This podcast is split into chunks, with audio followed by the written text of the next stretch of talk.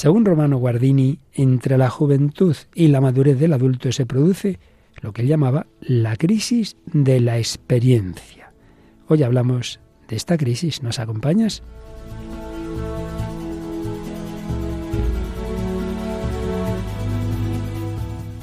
El hombre de hoy y Dios, con el padre Luis Fernando de Prada. Un cordialísimo saludo, crisis de la experiencia, crisis de la voz que no acaba de recuperarse. Esperemos poder acabar este programa sanamente. Y si no, aquí tengo una voz sustituta estupenda, Paloma Niño. ¿Qué tal, Paloma? Muy bien, Padre Luis Fernando. Un saludo, un saludo a todos los oyentes. Bueno, esperemos que, podamos terminar el programa. Eso esperamos. Y también tenemos voces a distancia de nuestros queridos oyentes y comunicantes, ¿verdad? ¿Alguno de ellos? Pues sí, hemos extraído algunos de los mensajes que nos han enviado en esta semana. Manuel de Jesús nos decía, gracias a Dios ante todo, que nos ha regalado a través de su iglesia todas estas vocaciones, pidiéndole muchas bendiciones para ustedes que a través de este programa nos ayudan mucho. Les saludo desde mi sufrida Nicaragua. Y bueno, pues se hace referencia al testimonio de Fray Pablo de la Cruz, que es el último que, que hemos tratado. Que precisamente he conocido en Fátima a un a un sacerdote y religioso carmelita que convivió con él los, las tres semanas en que tras su profesión en artículo mortis vivió la comunidad carmelita de Salamanca y nos hablaba de él como desde que lo conoció y vio su fe ante la vida eterna como que que eso del cielo ya le apetece más, como que, que lo ha visto y lo que es un joven tan joven, ¿verdad? Pues con ese sin miedo, sin miedo a morir, todo un testimonio que dio a los jóvenes que eh, a los que acompañaba en Fátima. Justo lo que él quería, ¿no? Que, que bueno, que no tuviéramos ese miedo a irnos pronto, ¿no? Con, con, Dios. Y luego también hemos recibido otro mensaje, el de Juan Santiago Florentín Santucci. Decía, este programa, El hombre de hoy y Dios, es excelente. Me gusta escuchar y es totalmente recomendado. Bueno, muchas gracias. Maite Pérez Blanco también decía, me gusta este programa y lo recomiendo. Así que tenemos hoy oyentes que no solo se quedan a escuchar, ¿no? yo, esta es de por ahí, por el norte de España. Pues le mandamos también un saludo a todos y finalmente Puche Maripili nos decía, vamos a ver si no mentimos porque el Señor nos devolvió el bien por mal. Demos ejemplo. Bueno, esa reflexión le, venía a ella con, con el último programa. Claro que sí, devolver el bien por el mal.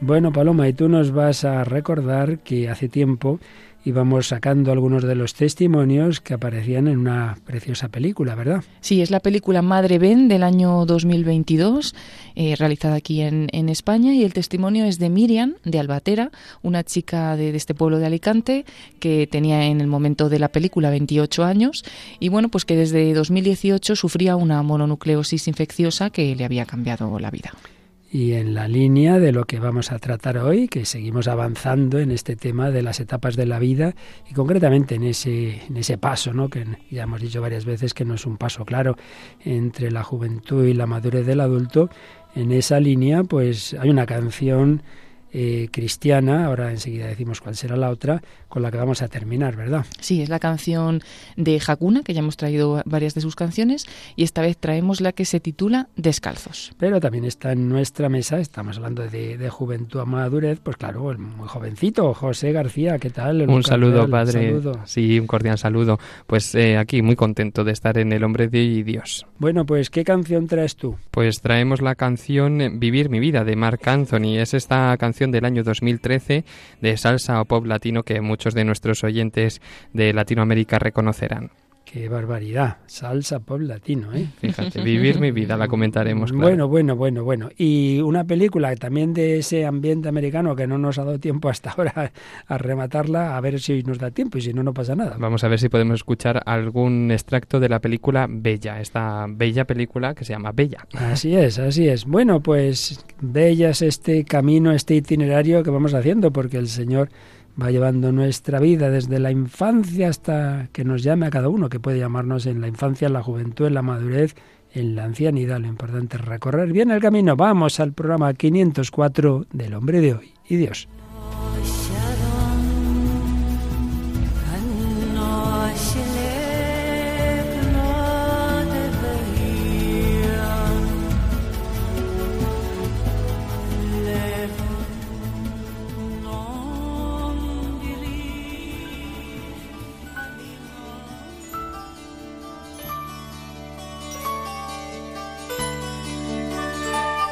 Vamos a volver a una de las obras que estamos siguiendo en este itinerario de las etapas de la vida. Empezábamos este bloque recordando al gran teólogo y filósofo alemán, aunque de nombre ya pedido italiano, Romano Guardini, en su obrita, obrita porque es pequeña, pero como todo lo suyo sustanciosa, Las etapas de la vida. Tiene un capítulo que titula La crisis de la experiencia. Comienza por recordarnos algo que ya había dicho antes, y es que en esa evolución que va haciendo el ser humano, desde pequeñito hasta el final, eh, hay que ir pasando de, de, una etapa a otra, que nunca son claramente definidas, mm, lo que llamamos crisis, momentos de cierta dificultad. Él señala cómo hay modos característicos en que el ser vivo va siendo un ser humano, maneras de sentir, de entender, de comportarse en relación con el mundo. Como el paso de una etapa a otra implica, decía él, siempre una separación cuya realización puede llegar a ser difícil, puede implicar un cierto peligro para la persona y en cualquier caso ese paso, que puede hacerse con cierta violencia o con relativa calma, puede saldarse con un éxito o con un fracaso. Y el fracaso puede consistir tanto en que la fase que debería haber llegado a su término se alargue demasiado a expensas de la siguiente, como en lo contrario, en que la fase por la que se esté atravesando en un momento dado se vea desplazada, violentada por la que vendrá más tarde. Demasiado pronto este niño ha tenido que hacerse adulto, por ejemplo. Pues bien, uno de esos pasos, una de esas crisis, decía él, se da también entre la fase vital del joven y la inmediatamente siguiente, a la que él llamaba fase de la mayoría de edad, en un sentido desde luego distinto al técnico con que hoy decimos esta persona ya es mayor de edad, porque bueno, si es mayor de edad muy prontito, ¿verdad? Es lo que hoy más bien llamaríamos, llamamos aquí en este programa el adulto, la persona madura, etcétera. Pues bien, la crisis entre una etapa y otra, decía él, es la experiencia.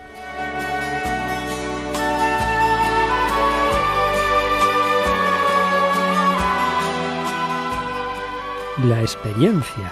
Sí, decía Guardini, que es propio, muy propio del joven, ese impulso ascendente de la vida en expansión, de la propia personalidad, de la vitalidad, esa sensación del joven de estar abierto a infinitas posibilidades, lo que esa persona hará, lo que será, lo que la vida le depare, y con un sentido de incondicionalidad de las ideas y actitudes interiores, es decir, de lo absoluto de las tomas de posición, sin componendas, todo ello unido a la convicción de que la realidad de la existencia podrá ser captada y dominada por medio de esas ideas y actitudes.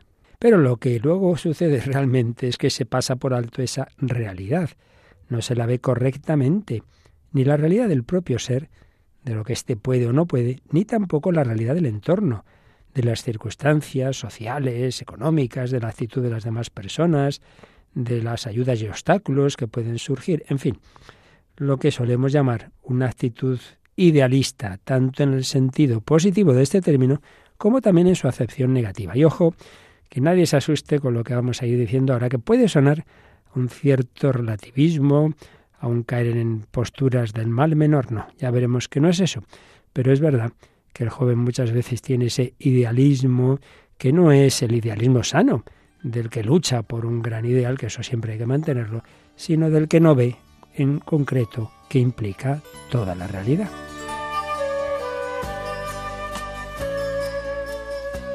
Bueno, ¿y cómo va a pasar de ese idealismo, digamos, romántico, a ir tomando conciencia de la realidad? Pues muchas veces por los fracasos. El joven experimenta que no es capaz de mucho de lo que creía serlo y que quizás sus aptitudes reales son de otro tipo, pues menos llamativo, menos interesante, pero se trata de auténticas aptitudes. Experimenta también que las demás personas también tienen sus iniciativas, sus ideas, sus ganas de hacer cosas y que no están dispuestas a dejarse subordinar a iniciativas ajenas.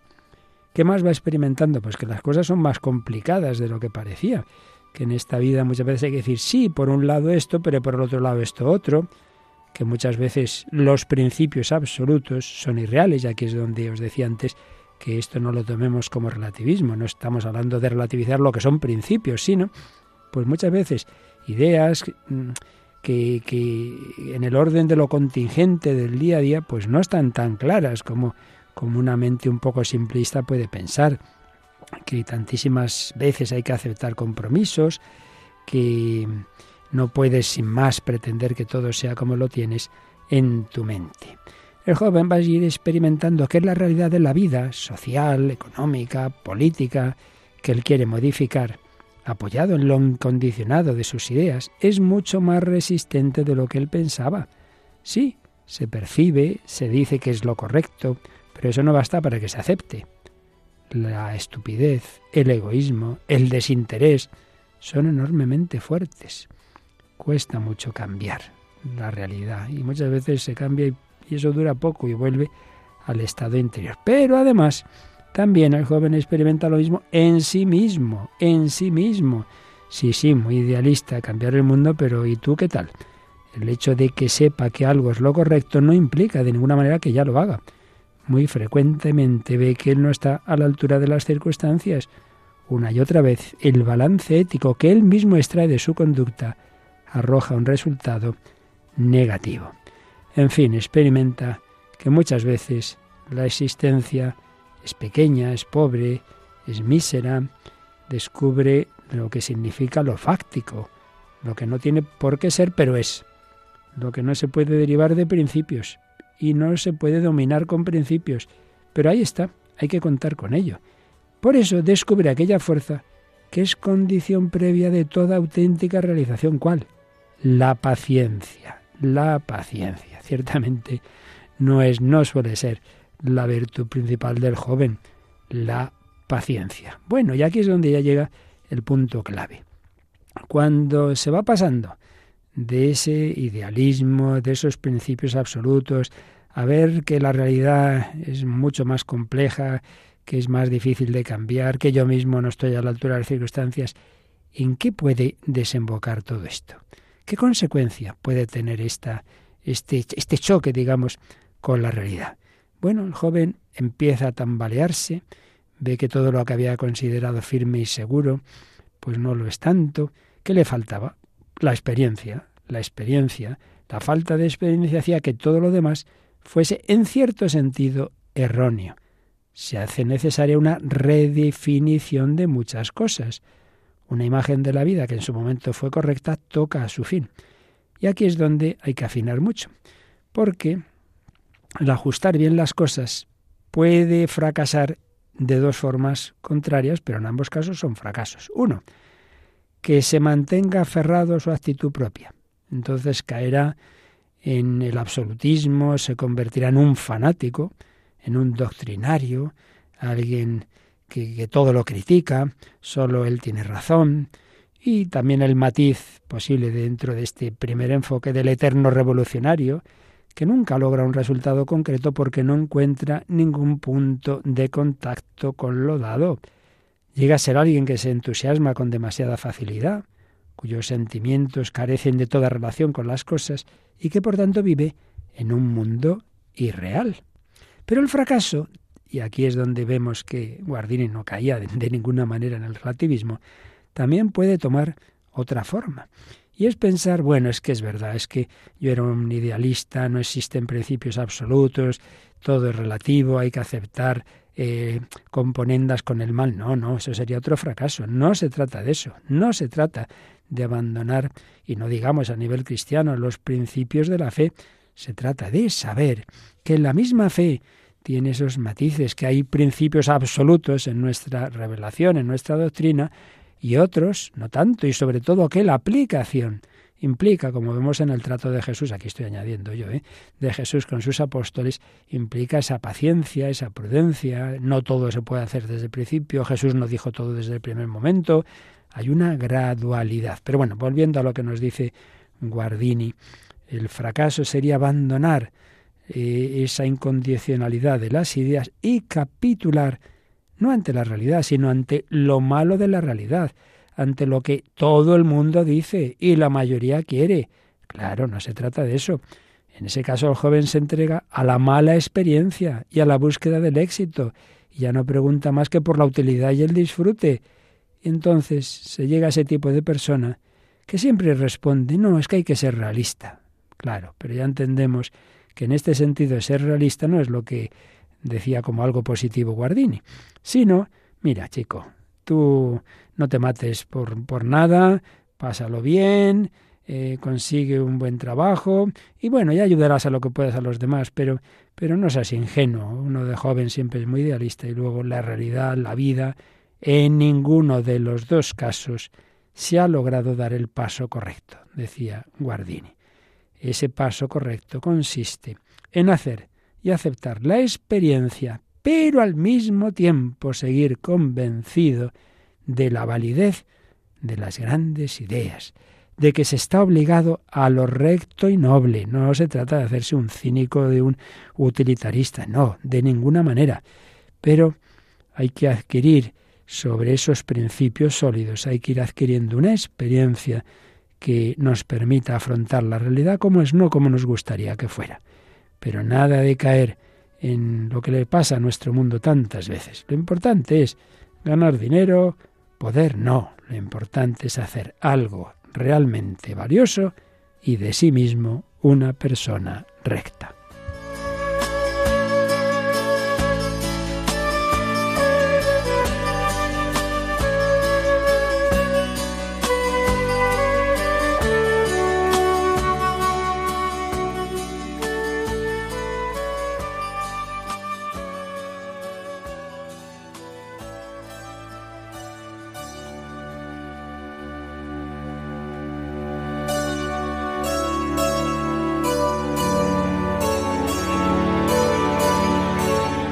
Pues aquí seguimos en El Hombre de Hoy y Dios, en Radio María, con el programa 504. Ya traspasamos hace unas semanas ese umbral de los 500 y aquí seguimos avanzando por las etapas de la vida en ese paso gradual de la juventud a una etapa ya más madura y con estas reflexiones de este gran sabio que fue Romano Guardini, aquí el más joven de la mesa. ¿Qué te ha parecido esto que decía Romano Guardini? Ese paso de de un idealismo que no conoce la realidad, al peligro de entender la realidad como que, mira, vayamos a lo nuestro y dejémonos de historias. Sí, tiene mucha razón en eso de que no se ve correctamente la realidad, ¿no? Que eh, existe un idealismo romántico, que eso no es sano. Muchas veces lo podemos concretar en personas o en situaciones que podemos ver, pues, tanto en la vida personal como en muchas películas habitualmente. Mm. Y bueno, al final dice Romano Guardini que con estos fracasos que podemos observar en la vida propia y en la de los demás, pues se ven las actitudes reales, ¿no? Y tenemos que tender hacia el bien, hacia esa, eh, a crear una experiencia, a hacer esa realidad que bueno, hay que aceptarla, pero que hay que asumirla y vivir con ella. Y bueno, siempre tender al bien. Paloma, ¿qué te ha parecido? Me parece muy interesante la reflexión y cómo ver que, es importante pasar por todo, por todas estas etapas. También es importante pasar por esos fracasos de los que hablaba. O sea, son, son básicas las situaciones que un poco te van situando para que llegues a conocer la realidad, pues de una forma eh, más certera y, no tan idealista, pero que al mismo tiempo, pues no tires luego todo por la borda y digas, mm. pues no tenía nada sentido, ¿no? Sino que todo tiene su sentido, todo tiene su parte y hay que ir pues avanzando en ese camino. Y yo no sé si la canción que nos trae hoy José García acabo, en fin, siempre hay que, habría que preguntar a los autores, pero suena un poquito, suena un poquito a no complicarse la vida. No sé, ¿a ti qué te parece la canción? Cuéntanos cuál es. Esta canción es Vivir mi vida de Mark Anthony. Pues sí, como hemos dicho al principio del año 2013, y efectivamente ese es el tema, ¿no? El tema de vivir mi vida y pasar de los demás y de lo que no es mío, ¿no? Eso que, bueno, aunque yo fracase, pues voy a seguir, voy a seguir adelante. Dice alguna de las frases, dice, eh, ¿y para qué llorar? ¿Para qué? Si duele una pena, se olvida ¿Y para qué sufrir? ¿Para qué? Si es así la vida, hay que vivirla. Mm. Es como que parece que está experimentado, pero luego en realidad en el trasfondo no. Eh, parece, parece siempre que tiene todas las cosas claras, pero luego en realidad no. Dice, voy a escuchar el silencio para encontrar el camino, pero luego contesta, ¿y para qué llorar? ¿Para qué? Si duele una pena, se olvida. Todo el rato repite esto, pues lo que digo, ¿no? Como pareciendo experimentado, como que la vida es el presente y ya está, y no importa el pasado, no importa el futuro, yo me voy a ceñir en lo que estoy haciendo ahora. Y bueno, muchas veces se puede relacionar, a, veces podríamos meternos pues a lo mejor en una parte más personal, que eh, si lo vemos en los famosos, ¿no? En, en estos eh, cantantes, pues muchas veces es complicado eh, entender que tenemos que sacar un buen mensaje de una canción en el caso de Marc Anthony, pues viendo cómo es su vida, él ha sufrido mucho, ha tenido muchos fracasos, que es lo que hablábamos, pero luego ha tenido éxito mundial, ¿no? Entonces, eh, él en su vida personal ha tenido muchos altibajos, que lo llama propiamente, y es, eh, se ve reflejado en esta canción, como que parece que tiene experiencia, pero luego en realidad solamente quiero sacar un, un, eh, un bombazo, que se dice ahora un temazo, pero sin, sin darle un trasfondo, sin que enseñe ni que ayude a nadie ni nada. Ciertamente nunca aquí juzgamos el corazón de nadie, por supuesto, pero indudablemente la impresión, al menos la impresión de, mira, vamos a reír, aquí no pasa nada, vamos a... y luego, claro, sí pasa, cuando pasa y cuando llega el dolor y la muerte, y, yo siempre me acuerdo, en el caso de, él, que ha tenido pues varias, varias relaciones, varios matrimonios, en fin, siempre me acuerdo de un hombre que, que me dijo una vez, que le había dejado la mujer, y dices, alguna vez te dicen, que un, matrimonio se rompe y que no pasa nada, te engañan, porque si se quiere alguien, siempre duele. Pues vamos a escuchar Vivir mi vida de Mark Anthony, que está ahí en medio de una ciudad con muchísima gente, que canta, que baile, que aplaude, y están muy sonrientes. No sabemos luego cuando vuelvan a casa se encuentren al abuelo, al enfermo, a la persona con la que han tenido un problema, si seguirán cantando así, pero vamos a escuchar. Yo vivo para, de alguna manera, dejar mi huella yo simplemente vivo.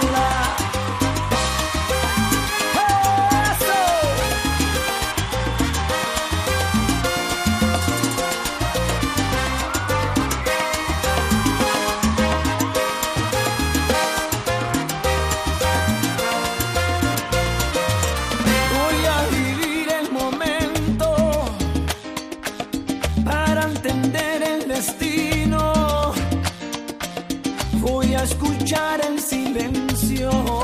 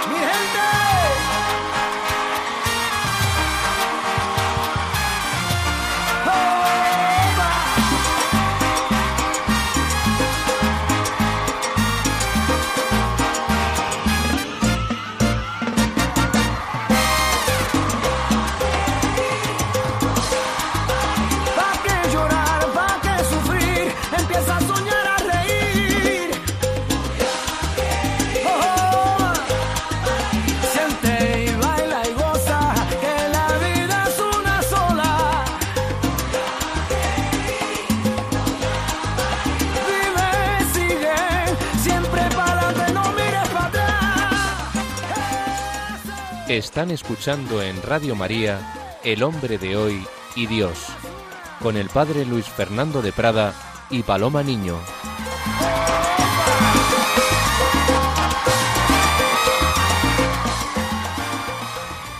Y José García, que también nos acompaña, quien nos ha traído esta canción Vivir mi vida de Mar Anthony. Junto a lo que decíamos antes, José, ahora fíjate, siempre nos pasa, gracias a Dios, que vemos puntos también de algo más que un simple, bueno, vamos a pasarlo bien y a no pensar demasiado para no complicarnos la vida. Y este párrafo me ha gustado. Voy a vivir el momento, dice, para entender el destino. Voy a escuchar en silencio para encontrar el camino. Lo primero suena al momento presente, como aquella escena famosa del Club de los Poetas Muertos. Carpe diem, vive el momento presente, pero luego dice, no, no, necesito escuchar en silencio para encontrar el camino. Claro, precisamente esas frases que, bueno, nos dan una esperanza, ¿no? Un halo de luz en esta canción para entender sobre todo el sentido último de la vida, ¿no? Eh, también me, viene a la cabeza, pues eso, el intentar o el conseguir buscar ayuda en los otros, en apoyarse en la experiencia real de los demás. Muchas veces decimos, hay los mayores, ¿cuánto caso hay que hacer a los mayores? Bueno, mm. por lo menos hay que servirse de su experiencia para vivir el momento presente, que es lo que quiere en este sentido esta canción, pero bueno, también para reflexionar y encontrar en silencio el camino y el sentido de la vida. Quizá tiene una contradicción la canción, porque por una parte dice voy a vivir el momento, pero otra en otros momentos dice ¿y para qué llorar? Si te duele una pena, pues la olvidas, pues no, quizás si quieres vivir el momento, el momento de la pena es el momento de llorar y lloras y tienes la pena y superas la pena y luego pues cuando pase el tiempo probablemente pues todas las cosas se pueden llegar a encajar, como no hablábamos en la primera parte y tienen un sentido o una parte en tu vida que te va a ayudar a crecer, pero en ese momento es el momento de llorar y en otro momento será el momento de reír, ¿no? Aquí parece que es que todo tenemos que taparlo con risas y no todo se puede tapar con risas. A veces es el momento de llorar. Incluso mm, no es que mm, ahora mismo oía el otro día que cuando tenemos ganas de llorar o tenemos una tristeza por algo hay gente que ya va directamente al psiquiatra a que le den una pastilla. No, es que es normal. Es que si a ti te deja tu, tu pareja, pues vas a llorar. Es que si se muere tu madre, pues vas a llorar. No tienes que ir corriendo al, al psiquiatra porque es normal, esa pena es normal. Entonces tampoco hay que taparla corriendo porque entonces lo que haces es acumular una montaña de penas que luego al final pues de ahí no puedes salir. Hay un, ya lo vimos hace años, ¿no? Cuando hablamos de tristeza, acedia y depresión, claro, hay una tristeza sana. Hombre, si no te quedas triste pues ha muerto tu madre, desde luego esto me preocupa, ciertamente. Entonces, hoy, como no se quiere sufrir nada, enseguida una pastita. Hombre, no. Mm.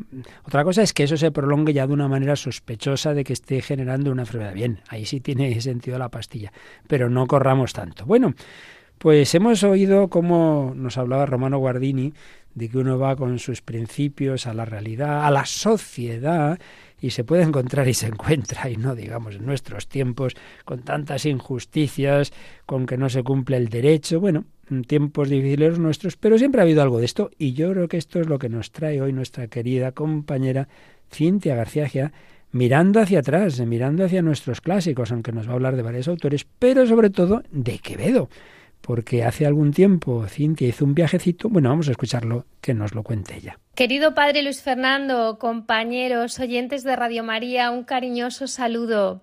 Les cuento que estos días recordé con cariño las rutas turístico-literarias de Castilla-La Mancha. Si no las conocen, son once rutas muy atractivas para los amantes de la literatura las rutas de la Mancha, donde conviven pasado y presente desde los mismísimos molinos de viento que regentan sus campos.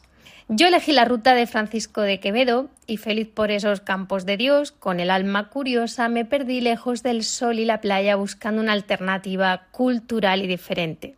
Parte de la vida de Quevedo había transcurrido muy cerca de Almagro, donde se celebra el Festival Internacional de Teatro Clásico, y en el Corral de Comedias presencié la obra Donde hay poca justicia, es un peligro tener la razón.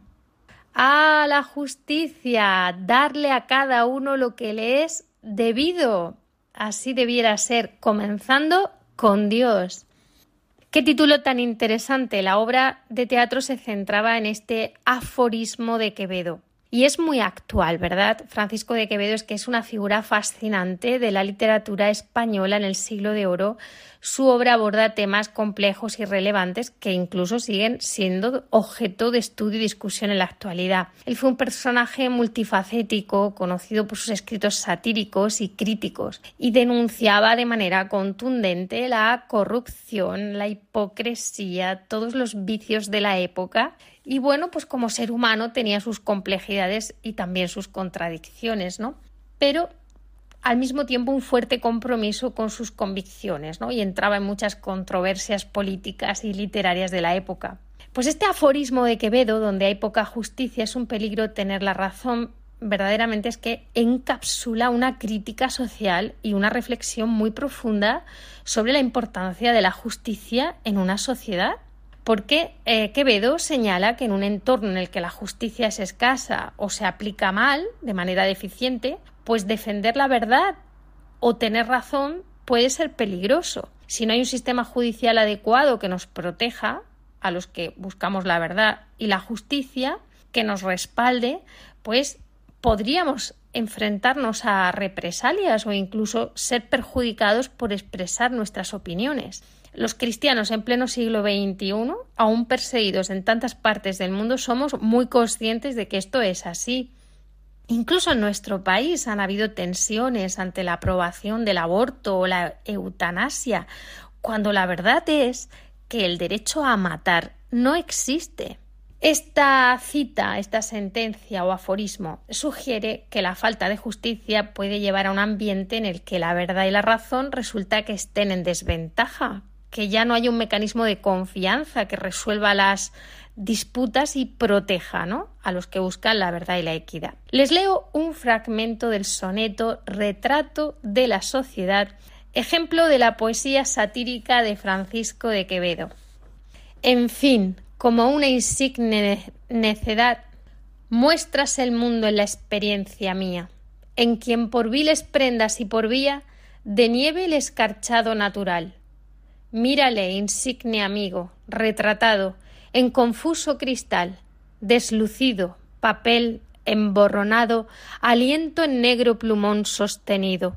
Vidrios los pies, barro los pensamientos, ruin el hábito, vil la esperanza, nada verdad y todo vana lanza. Es precioso, nos recuerda tanto el vanidad de vanidades del Eclesiastés en este soneto Quevedo destaca pues la corrupción y la falsedad de la época y lo representa con metáforas, ¿no? Todo un retrato desfavorable. Es una crítica sutil pero impactante para señalar la falta de autenticidad y la bajeza moral que él percibía en la sociedad. Pues también en nuestros días percibimos muchas cosas y estamos muy hambrientos de verdad, muy hambrientos de autenticidad. Y además tenemos que hacer frente a esta sociedad digital, ¿no? Con nuevas experiencias, nuevas realidades. El escritor Sergio Ramírez nos compartía esta reflexión hace pocos días.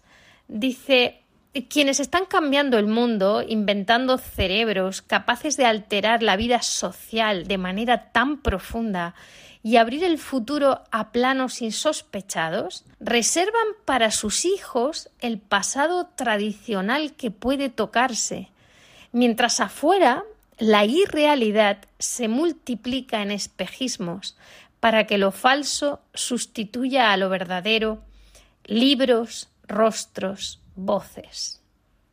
Pues me ha parecido muy interesante porque es que está retratando también la hipocresía de esta época, ¿no? De esta época presente, este escritor nicaragüense, ¿no? Sergio Ramírez. O sea, que aquellos que precisamente están proponiendo estas nuevas realidades que están llenas de espejismos y que nos conducen a lo irreal y que nos influyen tantísimo en nuestra vida, para sus hijos no, para sus hijos no, ¿eh? para ellos reservan el pasado tradicional que puede tocarse. De algún modo, ellos saben, ¿no? Ellos saben qué es lo verdadero, aunque trabajen para que lo falso sustituya a lo verdadero. Es una crítica muy acertada y actual Jesús llama al malvado a convertirse, a practicar el derecho y la justicia y vivirá. Al fin, si se animan a realizar esta ruta literaria, han de saber que en Torre de Juan Abad podrán reconocer la Casa Museo de Quevedo y en Villanueva de los Infantes visitar el convento de los dominicos, donde Quevedo escribió sus últimas palabras. Su mesa se conserva original. Se pueden sentar en ella, como hice yo, y descubrir un cajón secreto, donde escondía cartas llenas de críticas censurables y acertadas. Sus palabras intensas, originales, escritas a pluma, decoran las paredes. Decirles también algo que muchos desconocen, y es que fue Francisco de Quevedo quien realizó la traducción al español del libro Introducción a la vida devota del doctor de la Iglesia San Francisco de Sales, que lo hemos elegido aquí para esta columna como patrono. Existía una anterior traducción que decía no era buena y entonces él dijo me determiné a trabajar en restituirle a sí propio, imitando en este cuido al que limpia el oro, que sólo atienda a descubrirle sin gastarle, advirtiendo que quien le disminuye más roba que limpia, y antes merece el nombre de ladrón que el de artífice. Quevedo también reflexiona con frecuencia sobre la fugacidad de la vida y la necesidad que tenemos de prepararnos espiritualmente. Él no se olvida, el tiempo pasa inexorable, la vida es efímera, como una sucesión de pequeñas muertes de cada día. Ah, de la vida. Nadie me responde. Aquí de los antaños que he vivido, la fortuna mis tiempos ha mordido, las horas mi locura las esconde. Qué fugitiva es la bienandanza, que en un solo momento se he sido aquel en quien solo bien parecía. Ayer se fue, mañana no ha llegado, hoy se está yendo sin parar un punto. Soy un fue y un será y un es cansado. Hasta el próximo día. Literatura y fe en el hombre de hoy y Dios. Fue, es, será, etapas de la vida, joven, adulto. Bueno, qué maravilla, Cintia García Egea, que bien nos cuadra con el programa este y todo este, todo este bloque de programas, lo que nos ha traído hoy allá de, de, Quevedo. ¿Qué te ha parecido, estudiante de literatura? Bueno, muy bueno este Quevedo del siglo de oro XVI-XVII. Dice que darle a cada uno lo que es debido. Comienza así Cintia en, en, esta grabación que nos ha pasado y dice que Quevedo era muy crítico, muy crítico con todas estas cosas, por lo que estábamos hablando, ¿no? Que hay que defender la verdad, es lo que debemos hacer. Yo escuchaba hace poco que esa, la verdad, como nos comentaba Cintia, es la verdad de Jesucristo, ya lo dice él en el Evangelio. No hay medias verdades ni muchas verdades, hay una única verdad, entonces siempre como que te queremos tender a esa verdad. Y luego también comenta que hay una falta de autenticidad en la sociedad, ¿no? Y, una falta de, de, moral, que aunque estas nuevas realidades influyen, eh, mucha gente dice, quieren darle lo verdadero a sus hijos, pero trabajan por lo falso. Quieren darle lo verdadero, pero trabajan por lo falso. Entonces, mm, finalmente nos comenta Cintia, que me ha gustado mucho también, que todo esto es, mm, se recoge en que la vida cansa, ¿no? Quevedo dice que la vida cansa en estas últimas palabras. Y empezaba también con ese aforismo donde hay poca justicia, es un peligro tener la razón, es un peligro defender la verdad. Pues sí, ya lo vemos hoy día. El que defiende la verdad puede acabar en la cárcel y, en bastantes países es así y no vamos muy lejos. En otros, no sé qué te ha parecido, Paloma. Eh, lo mismo, otra contradicción, que tenemos todos hambre de verdad y sin embargo la verdad es perseguida, ¿no? Es, y, y, que muchas veces hasta los que saben que es verdadero no venden eso verdadero, sino que trabajan por, por como ha dicho Cintia, trabajar en, en desarrollar pues lo que es falso, estas nuevas realidades que muchas veces nos engañan, ¿no? Pero sí que en el fondo saben lo que es la verdad porque lo quieren para sus hijos. Entonces, sabemos lo que es la verdad, buscamos la verdad, estamos hambrientos de verdad y al mismo tiempo la verdad es lo más discutido, lo más perseguido, ¿no? Es también curioso. Y en línea con lo que veíamos, mm, señalaba como Quevedo, que evidentemente tenía sus propias contradicciones, como tenemos todos, pero era un hombre comprometido con sus convicciones. Eso que nos decía Guardini, de que el ir conociendo las dificultades de la realidad, de esa sociedad donde Quevedo veía hipocresía y poca justicia, pero eso no le hizo perder sus convicciones y luchar por lo que creía más justo. Bien, pues por, por lo más justo, por la vida, luchaba y lucha el productor, director de la película Bella, Alejandro Monteverde, y el actor y que está detrás de todo esto, converso, Eduardo Verástegui. Vamos a recordar rapidísimamente cuál era el argumento para empalmar con los cortes que vamos a escuchar hoy, José. Sí, hablamos de esta película del año 2006 que cuenta la historia de José, un futbolista profesional retirado que trabaja como cocinero en el restaurante de comida mexicana de su hermano, en Nueva York. Allí conoció a Nina, una compañera que ha sido despedida por su hermano Manny tras varios retrasos y faltas. José, el protagonista, cree que aquello es una injusticia y sale detrás de ella, y se entera que está embarazada, pero ella cuenta en la historia que no se siente capaz de ser madre.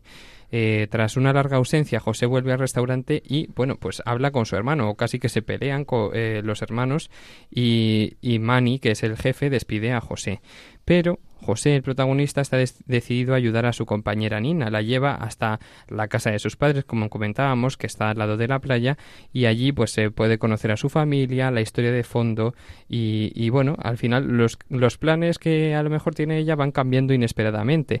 Y bueno, pues a lo mejor eh, tenemos un final un poco abierto. Sí, y recordemos que habíamos oído el diálogo entre ambos en el que ella dice, sí, sí, todo esto es muy bonito, yo también defiendo el tener niños, pero ahora no, y entonces ella está absolutamente inclinada al aborto, el otro le va dando opciones, en fin, oíamos ese diálogo, oíamos también en otro momento que él le ofrece la posibilidad de la adopción y ella dice, sí, claro, ¿y quién va a hacer eso? El caso es que, en efecto, como nos acabas de decir, esta chica conoce una familia, la familia de este amigo, la familia de, de este José, y hay un momento en que están los padres, los padres de él hablando, y ahí podemos ver también, ya tienen su edad, ellos han perdido la ilusión, vamos a escucharlo.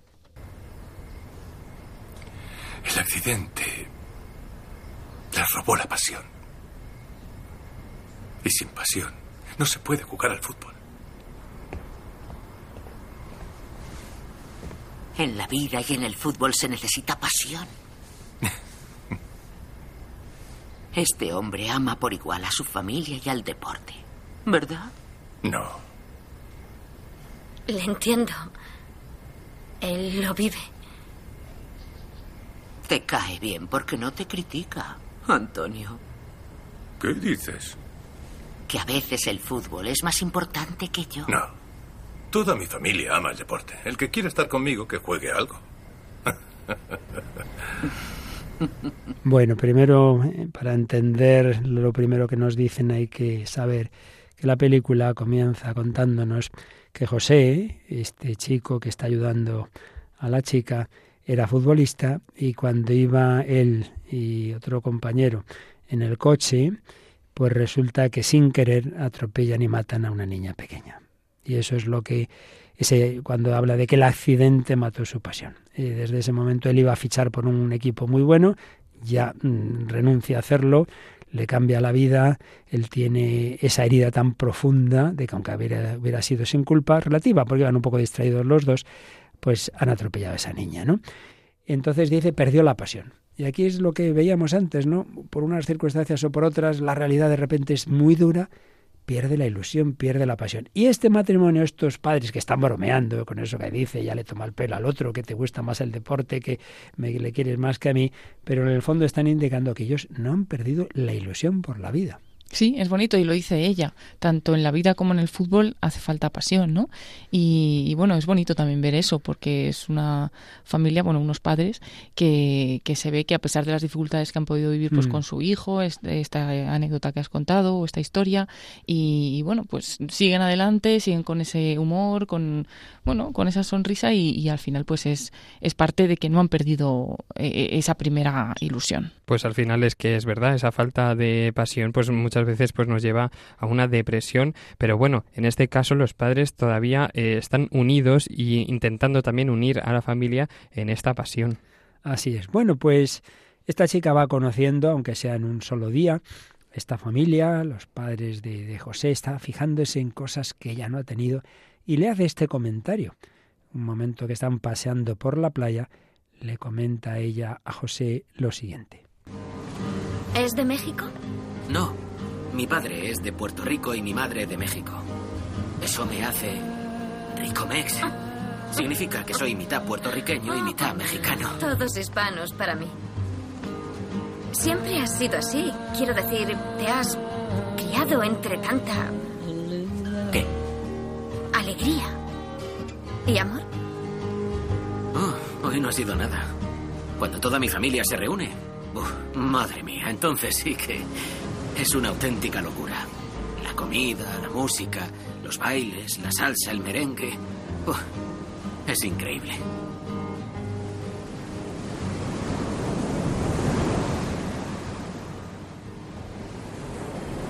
¿A Manny le importa que la gente sepa que es adoptado? A nosotros nos da igual. Tú eres realmente afortunado. Tienes una buena familia. Sí. Interesante diálogo. Ella se fija en esos detalles. ¿Qué os ha parecido? Al final se cría en alegría, dice, y en amor. Alegría esa familia, y amor, muy bonito. Esa sí. familia. Y cuando comenta lo de, ¿te importa que Manny sea adoptado? Dice, nos da igual, pero no nos da igual como que, bueno, ahí está, sino que obviamente su hermano lo reconoce como un hermano más. Esa es la importancia, ¿no?, de tener eh, y de reconocer a los demás en, en su puesto. Ella se da cuenta nada más que con esta pequeña visita, ¿no? Que él ha vivido, pues, rodeado de amor, de alegría, y, y de hecho se lo dice, pues eres muy afortunado, ¿no? Pues vamos a escuchar ahora, en cambio, lo que le cuenta ya cuando va habiendo más confianza, lo que le cuenta ella a él sobre su experiencia familiar. ¿Y tu familia? Mi padre murió cuando yo tenía 12. No he tenido hermanos. Esa es mi familia. ¿Y tu madre? Cuando mi padre faltó, ella se sentó en el sofá con el mando a distancia y nunca se recuperó. Me cuidé a mí misma y a ella. ¿Cómo llevaste la muerte de tu padre? No lo sé. No recuerdo lo que sentía aquella niña de 12 años.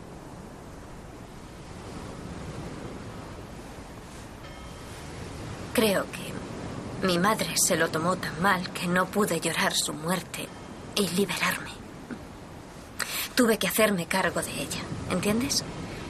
Al principio eso nos unió, pero con el tiempo me convertí en la típica adolescente y mi pena se volvió resentimiento. Una noche me cogí un terrible colocón. Me fui a casa, entré en su cuarto y ahí estaba, viendo la tele. La miré y empecé a reírme de ella. Le apuntaba con el dedo a la cara.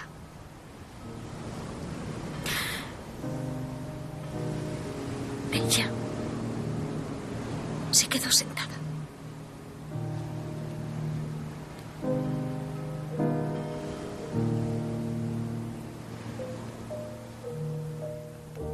Y me eché a llorar.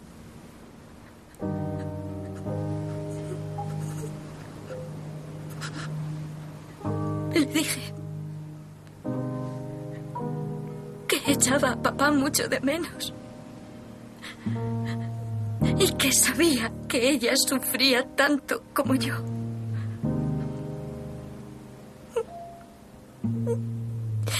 Y fue la primera vez que volvió a fijarse en mí.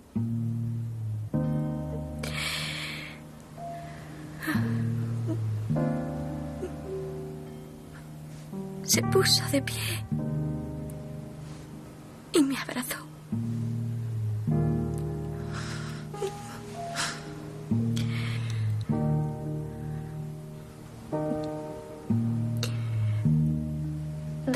Me entró hambre. y comimos donuts y hablamos toda la noche. A la mañana siguiente desperté sintiendo que había recuperado a mi madre. Pero era demasiado tarde. Interesantísimo diálogo, madre mía. Uno entiende muchas cosas, muchas circunstancias, muchas decisiones de un adulto cuando conoce su historia familiar. Bueno, esto nos daría para muchísimo. Así rápidamente, Paloma, ¿en qué te has fijado? Bueno, Claro, no conocíamos hasta ahora su historia, si no hemos mm. visto la película, y, es muy duro porque no solo perder a un padre, sino que desde ese momento también perder a su madre, que tampoco se le puede culpar de nada a la madre porque, bueno, quedó muy tocada por, por esa pérdida y de tal manera que ya no volvió a mirarla ni a fijarse en ella. Dice que fue ella, la niña, la que cuidaba de la madre, ¿no? De sí misma y de, y de su propia madre, y hasta que ya aquel día pues descargó todo con su madre y dice, fue la primera vez que volvió a fijarse en mí, ¿no? Pero en aquel momento ella no, como también dice, no me pude permitir como llorar la muerte de mi padre, tuve que seguir adelante, por lo tanto no superó esa etapa, esa crisis, mm. la pasó por encima hasta que se convirtió en un resentimiento, porque claro, lo que no va a hacer nunca es desaparecer. Entonces aquello se convirtió en un resentimiento ah, y, bueno, pues llegó a meterse ya en líos y en cosas que a lo mejor no tenía que haber hecho, hasta que llegó ese día y, gritó a su madre, eh, que el grito al final se convirtió en un llanto y parece que por fin empezaba a tener ese duelo que no había tenido, ¿no? Aunque luego al final dice, bueno, que ya era demasiado tarde. La verdad es que muchas enseñanzas. Hemos visto lo que decíamos al principio, que para esta chica se precipitaron las etapas, no pudo tener esa adolescencia normal, tuvo que cuidar de su madre cuando necesitaba ser cuidada. La madre es comprensible, pero también es verdad que hay que hacer un esfuerzo porque tu dolor no lo paguen los hijos, en este caso esta hija, ¿no? A veces es a ese peligro, como si ya la única persona importante fuera el marido, oye, que hay otras, ¿no? ¿A ti qué te ha parecido, José? Bueno, sobre todo ese hacer y aceptar esa historia, ¿no? Esa experiencia que ella ha vivido, con su madre y, al final en familia, porque el padre también está muy presente. Eh, dice que no puede llorar su muerte, pero al final eh, se pueden ayudar entre las dos, lo que comentábamos también al principio, ¿no? Ese poderse ayudar porque esta vida es complicada, sí, pero si nos ayudamos unos a otros podemos tener esa esperanza. Claro que sí, les ha ayudado el compartir los sentimientos y el abrazo, un amor también familiar que se toca. Bueno, pues quiero vivir, quiero vivir, pero en un sentido distinto, seguramente, vamos, sin duda, el vive mi vida de la canción inicial de Marc Anthony es lo que está en esta canción que nos traes para terminar hoy, Paloma de Jacuna. Sí, porque es muy diferente, ya que la autora de esta canción, que se llama Patricia Pareja, pues eh, dice que la compuso a raíz de una vivencia personal a la que le daba muchas vueltas, pero que un día rezando le vino a la cabeza la letra. Por lo tanto, es una, una letra que procede de la oración. La canción se llama Descalzos y, es una de, las canciones de, de, este grupo, de Hakuna. Dicen que su misión es ir a las personas, sobre todo que se han alejado de Dios, a través de la música. Una de estas canciones es la que vamos a escuchar pues en este itinerario a lo largo de nuestra vida, con una u otras etapas, vivamos, vivamos la vida con los pies descalzos, aunque sea contracorriente, pero siempre sabiendo que hay alguien que nos acompaña. Quiero vivir, vivir, ser libre y equivocarme, sentir el frío, el dolor, emocionarme mancharme entera y reír y llorar, abrir nuevos caminos y soñar,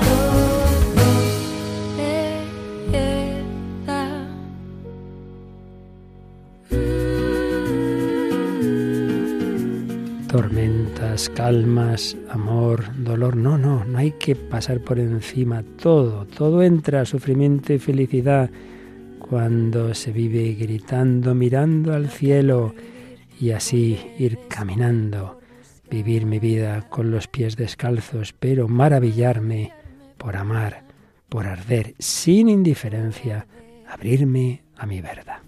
Y abrirme a mi verdad Vivir mi vida con los pies descalzos, matar la indiferencia, gritar al cielo libertad. Libertad, libertad, vivir mi vida con los pies descalzos, mojarme en la tormenta, romper mis Bueno, pues como nos ha pasado en bastantes ocasiones, traíamos demasiados platos para la cena de hoy, así que nos hemos quedado sin el testimonio que queda para el próximo día que nos traías Paloma de esa joven eh, que se choca con la realidad cuando llega a cierta edad, pero lo oiremos el próximo día, nos queda también algún cortecillo más que queríamos oír de la película Bella, pero en fin, yo creo que la idea de fondo el Señor nos la ha transmitido, hay que ir caminando, hay que vivir la vida, pero no en plan superficial, simplemente me lo paso bien y no importa el dolor, no, no, no. De todo Dios quiere darnos experiencia, esa experiencia de la que nos hablaba Romano Guardini, que hay que tener cuidado que la experiencia no nos haga escépticos, no nos haga preferir no, no compartir la realidad, sino entrar en ella como es, con sus momentos buenos y malos, pero sabiendo que de la mano del Señor todo va a servir para bien. Todo es para bien de los que aman a Dios. Pues José García, muchísimas gracias. Te esperamos el próximo día. Muchísimas gracias, aquí estaré. Y por supuesto a Paloma Niño, que nos tienes que contar, que es muy interesante lo de esta chica. Así que eso y mucho más llegarán el próximo día, como llega en un instante la Biblia en partitura con el padre José Luis Simón. Y como ya nos estamos pasando de hora, os despedimos sin dejar de recordaros que nos encanta recibir vuestros comentarios en el hombre de hoy y dios arroba radiomaria.es. Gracias Paloma Niño, José García, de todos vosotros. Hasta el próximo programa, si Dios quiere.